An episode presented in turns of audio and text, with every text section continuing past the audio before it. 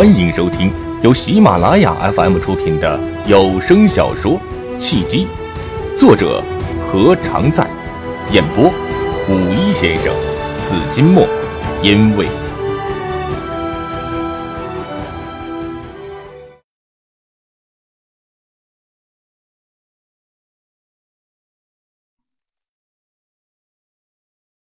第二十六章，短期交往看性格。长期交往看人品，此处受伤，彼处疗伤，是最常见也是最行之有效的疗伤方法。罗毅只想了三秒钟，就决定赴会了。等着我，我马上过来。放下电话，罗毅又犹豫了。他眼上的乌青还在，见了杜经燕要怎么解释呢？急死人了！怎么办才好呢？总不能一大晚上的戴一墨镜出去吧？他又不是什么唯恐别人认不出来而故意用一副大大的墨镜遮住半边脸的三流明星。在房间中转了几圈之后，罗毅急中生智，想到了一个绝妙的好主意。杜总是想和齐全合作什么项目啊？连城见杜经燕是个直爽的性格，也不再绕弯子了。上来就切题了。连城要了一杯普洱，杜经燕要了一杯白茶，茉莉则要了一杯咖啡。是啊，可惜的是啊，齐总最近呢，似乎对什么项目都不感兴趣。啊，不对，他何止对项目不感兴趣啊，是对人生都失去了追求的兴趣。杜经燕摇头笑道：“看样子呀，不出多久。”齐总就要远离红尘，遁入空门了。可惜了齐家偌大的家业，也不知道最后会落到谁的手中啊。齐总不会遁入空门的，他很热爱生活。连城见茉莉坐在旁边的双眼迷糊，明显是打瞌睡要睡着的迹象，他暗暗一笑。早就听说茉莉的作息时间很规律，早睡早起，看来还真是习惯成自然了。才九点多就困了，随手拿起来一个枕头放在茉莉的身后，扶着她的肩膀，将她的侧身放在了沙发的扶手之上。你先睡一会儿。茉莉迷迷糊糊中乖巧的嗯了一声，然后抱住了连城的一只胳膊，歪倒在了沙发上，安心而甜蜜的睡了。真听话呀。杜经燕微微一笑。有一个娴静而听话的女朋友是一件幸福的事情。现在的女孩子，要么太浮躁，要么太现实，总觉得青春可以用来挥霍，却不知道青春是用来打拼、用来播种的。真的等你挥霍完了青春，再回头的时候，才会发现，除了伤痕累累和双手空空之外，一无所有啊！呵。杜总这么感慨，是不是有过丰富的感情经历啊？连城哈哈大笑，微微动了动胳膊，有意让茉莉抱得更舒服一些。以前呢，谈过几个女朋友，后来都吹了，因为我发现许多女孩子什么都不会，什么都不想付出，觉得只凭她们的青春美貌就可以换来她们想要的一切。是，青春和美貌是资本。但青春和美貌的保鲜期却很短呢。而再漂亮的女孩子，对男人来说，吸引力也只是维持眼前有限的时间。如果男人只是想玩玩，追求新鲜和刺激，那么青春和美貌是唯一的选择标准。以后的人老色衰，他不会负责的，他当然乐意。但如果男人是想娶回家，除了美貌之外，他更看重的是品德。杜金燕见由茉莉引起了对男女关系的话题，她也就顺着连城的话说了下去：“以色事君者，色衰而爱弛；以德事君者，地久而天长。短期交往看性格，长期交往啊看人品。人品不行，既没有朋友，也不会有幸福美满的婚姻。而一个人连朋友和婚姻都处理不好。”就更不会成功了。连城注意到杜金燕眼中闪过了一丝伤感和无奈，心中闪过了一个念头：杜金燕在感情上多半是受过伤。此时，茶馆中响起了背景音乐，是李宗盛的《漂洋过海来看你》。伴随着音乐，杜金燕不由自主的轻轻的哼唱起来，唱得很投入，眼中甚至有泪花闪动。在漫天风沙里望着你远去，我竟悲伤的不能自己。多攀登送君千里，直到山穷水尽，一生和你相依。杜金燕的往事在这一刻释放了，她再也压抑不住情感，放声的唱了出来。之前在茶馆的路上。连城就闻到了杜金燕身上浓浓的酒气，知道她喝酒了。现在看来，她喝的还真是不少，至少有了七八分的醉意。他没有说话，静静的听杜金燕和着音乐唱完。漂洋过海来看你，一共有七八个版本不止。我觉得李宗盛唱的是最悲情的，周华健唱的是最欢快的。见杜金燕的情绪稍微平复了几分，连城才轻轻的说道：“杜总有机会可以多听听周华健的版本，少了一些悲伤和无奈，多了一些期待和轻快。”见笑了。杜金燕又笑了，喝了一口茶，摇了摇头。这首歌呀，让我想起了以前的事情，想起了初恋女友。当时我们最喜欢这首歌了，记得有一次他开玩笑的说道：“如果有一天我出国了，你会漂洋过海来看我吗？”我当时年少气盛，哪里知道生活的不易呀，意气风发的说：“会，肯定会，当然会。”结果有一天真的他出国了，我却始终没有去看他一次。他为什么要出国呀？连城没想到和杜金燕的聊天会以初恋为主题，不过聊天的主题并不重要，重要的是可以聊得来，聊得投机。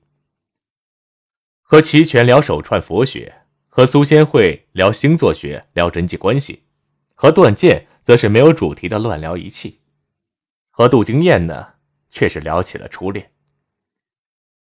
三分天注定，七分靠打拼，为什么人为？要占到七分的力量呢，就是因为做事要因人而异。虽说不是见人说人话，见鬼说鬼话，见神说神话的奸诈，但至少也要有不管和谁聊天都能聊到投机的本事。说话是一种技巧，更是一门技术。要不说谈恋爱、谈判、谈话、谈生意，全在谈上吗？说的高尚一点是为了理想。说的通俗一点是为了更好的物质追求。当时我们都是打算结婚了，突然一个出国的机会摆在了眼前，不管我怎么劝，他就是想出去。说只有出国了，才能让他觉得人生有价值、有意义，才没有算白活一场。最后我拦不住他，把所有的积蓄都给了他，并且许诺等他三年。他哭得一塌糊涂。说最多三年，她就会回来嫁给我，待她功成名就，就还我一世繁华。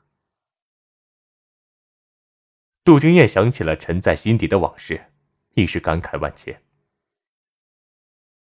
多少次我想起了漂洋过海来看你，多少次冲动之下想飞过整个太平洋去看他，他却总以各种理由来搪塞。开始我真以为他初到国外不适应，后来才知道，他之所以要不顾一切的出国，是因为他的初恋男友在国外许了他一个未来，而我还在这里傻傻的等他回来。他其实是漂洋过海去看他，我却一直想着漂洋过海去看他，真是个莫大的讽刺。就在我知道真相之后，我还是足足等了他三年。因为我答应过他要等他三年。不管他怎样欺骗我，我不能不信守自己的承诺。原来杜金燕这么痴情。连城注意到了杜金燕右手的手指上戴着一枚明显不是贵重金属的戒指，估计是银戒指，样式老旧。以他目前的身份，显然是过于廉价了。但他珍藏至今，并且爱不释手，说明那是他的真爱之物。真爱某一件物品，多半是和某个人有关。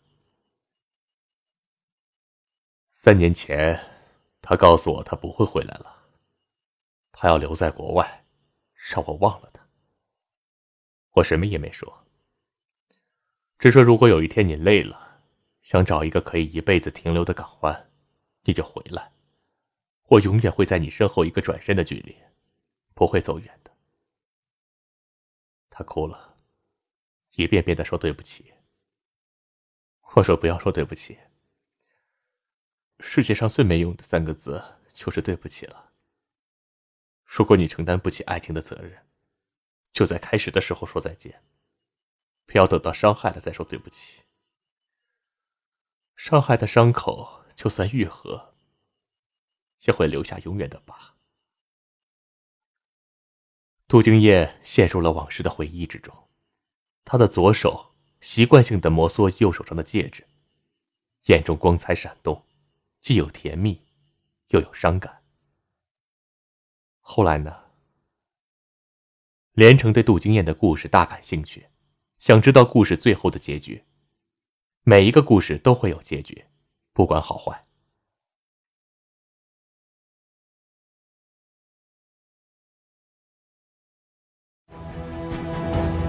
您正在收听的是由喜马拉雅 FM 出品的有声小说《契机》。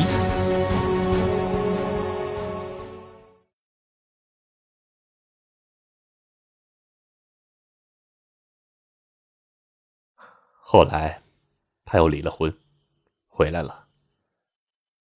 杜金燕笑了，笑容中满是悲怆。就在我谈了几场恋爱失败之后，就在一个月前，他回来了，双手空空，除了满身伤痕一无所有。他对我说：“当年他太年轻了，看不懂人心。”看不清世事，被那个男人给骗了。现在他才知道，他最爱的人是我。他还说，当年我说过，我是他一辈子可以停留的港湾。他说他知道我一诺千金，现在他累了、倦了，想休息了。不知道他还有没有机会停留在我的港湾。原来故事还远远没有结尾，才刚刚开始。连城抬头看了杜金燕一眼，见杜金燕的目光深沉，神色凝重，他暗暗摇头。杜金燕旧情难忘，但又接受不了他已经今非昔比的事实，陷入了左右为难的纠结之中。连城，如果是你，你该怎么办？杜金燕把难题。抛给了连城，不知道为什么，第一眼见到连城时，他就觉得连城是一个值得信任、值得交往的朋友，甚至会是一个可以为他排忧解难的朋友，甚至甚至会是一个为他排忧解难的知己。不瞒你说，我刚才就是在和他吃饭。吃饭的时候我没喝酒。他走了之后，我一个人又去了酒吧。连城是男人，知道男人最在意的是什么，也知道杜金燕的心结在哪里。他没有正面回答杜金燕的问题，而是说道：“杜总，我讲一个我的初恋给你听，好不好？叫我杜哥。”杜金燕招呼着服务员添水：“叫杜总太疏远了，除非你不当我是朋友。”可以谈论初恋的两个男人，就算现在不是死党，以后想不成为死党也难。初恋是男人隐藏在心底最深的秘密，除非是关系最密切的人，否则轻易是不会说出来的。杜哥，连城也不傻，这么好和杜经燕拉近关系的机会，如果错过了，他就太笨了。虽然杜经燕不是他运作的三个目标之一，但多个朋友多条路，谁知道你人生路上遇到的哪一个人会点亮你成功的路灯呢？说说你的初恋吧，我听着呢。杜经燕高兴的笑了，有意无意的又看了茉莉一眼。茉莉似乎睡着了，长长的睫毛微微颤抖，呼吸轻微而均匀。她秀美的脸庞如落叶般静美，在灯光的照耀下，宛如一块美玉。如此完美的一块美玉，会有什么秘密呢？不知何故，连城忽然想起了苏协会说过关于茉莉的私密的话。连城明白杜经燕的意思，轻轻一笑：“ 没关系，就算他听到了也没什么。”我的初恋很纯真。上高中时，他是我的同桌，也是班花。当时我非常喜欢他，他叫吴源。我觉得他的一颦一笑就是整个世界。但他并不喜欢我，他喜欢的是班上一个打篮球的男生，他叫袁浅。可惜的是。袁浅并不喜欢他，他为了追袁浅，想尽了一切的办法，包括在袁浅打球的时候为他送水，进入啦啦队为他摇旗呐喊，他病了为他买药、替他打饭，等等等等，却始终没有打动他。连城的声音低沉而缓慢，很有一种深情男人回忆往事时应有的沉重感。沉睡中的茉莉紧闭着双眼，依然紧闭，只是眼球转动了几下，也不知道是做梦了，还是细心聆听连城的故事。无言觉得很委屈，他为他付出了那么多，为什么他一点也不喜欢他？他当我是最好的朋友，有什么心事都告诉我，还想让我帮他出主意。我当时既不如篮球名将袁浅的高大帅气，也不如班上的富二代同学和学霸同学引人注目，是一个什么都不是的小人物，不敢高攀身为班花的他，只好将对他的喜欢默默的埋在心底。他把心事告诉我，征求我的意见，我很开心，至少他对我和对别人不同，至少。他当我是关系最近的朋友，哪怕他只是当我是他的红颜知己。杜金燕听得入神了，摇头叹息一声：“哎，初恋最动人，初恋也最伤神。”茉莉轻轻翻了一个身，却依然紧紧的抱着连城的胳膊不放。就这样。一直到了高中毕业，他还是没能追上袁浅。记得毕业的那一天，他哭得泪雨纷飞，抱着我的胳膊对我说：“为什么世间的事情总是向来情深，奈何缘浅？”是啊，我对他一往情深，他对我视而不见。对我来说，不一样是向来情深，奈何缘浅吗？我对他说。也许就是因为他叫袁浅，正好谐音缘浅吧。所以你们才会向来情深，奈何缘浅。后来呢？杜经燕被连城的故事带入了，他在想：如果他是连城，会不会和吴缘有一个新的开始？也是巧了，后来我们考上了同一所大学，而且还是同班。我以为经历了那么多之后，他会意识到我的存在，结果没有。他很快又喜欢上了班上另一个篮球队员，他叫高鑫。对他来说，幸运的是，高鑫也喜欢他。他和高鑫很快就走到了一起。恋爱后，他依然当我是关系最好的朋友，有什么心事还是和以前一样，毫无保留的告诉我。他对我不设防，和高鑫第一次牵手，第一次接吻，第一次上床，他都告诉了我。他想和我分享他的甜蜜，他却不知道，他的甜蜜，却是我的痛苦，我的折磨，我的伤心。杜经燕若有所思的喝了一口茶，眼神中流露出了感同身受的悲伤。世界上最可悲的事情，不是当备胎，而是当了备胎，对方还一无所知。原来当年的连城也是一个痴情的男人，他对连城又加深了认识。深爱过的男人更懂得珍惜眼前的美好和手中的幸福。大学期间，我也交了一个女朋友，但我总是忘不了她。大学毕业后，我和女友分手了，我出国留学，无缘回到了家乡的城市，他也和高鑫分手了。分手的时候，他和上次一样，哭得稀里哗啦的。他对我说：“他现在才知道高鑫的名字谐音‘伤心’。”就是要带给他无数的伤心。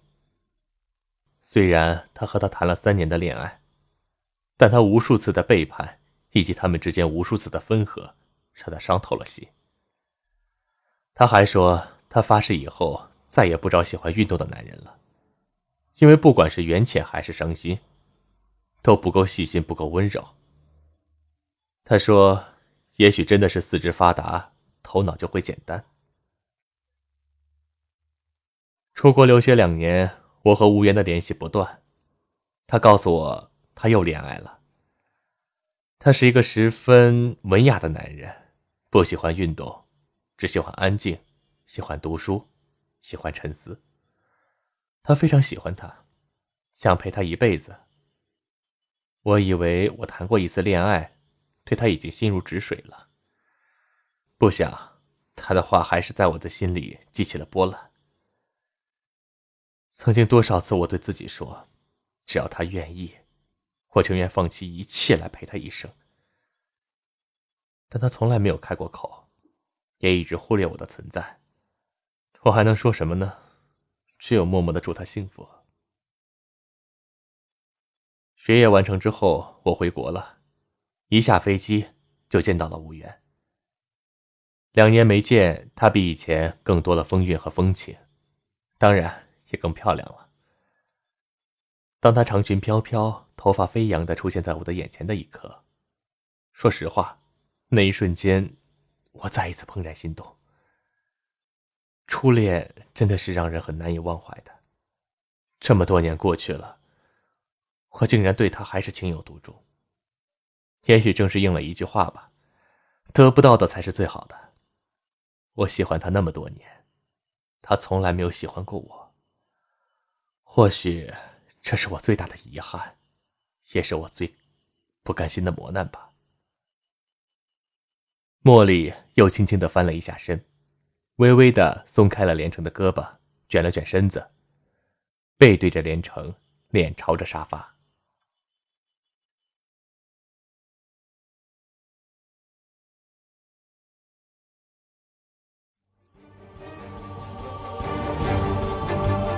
各位听众朋友，本集已播讲完毕，感谢您的收听。如果有喜欢我声音的朋友，请您点赞、留言，您的支持就是我最大的动力。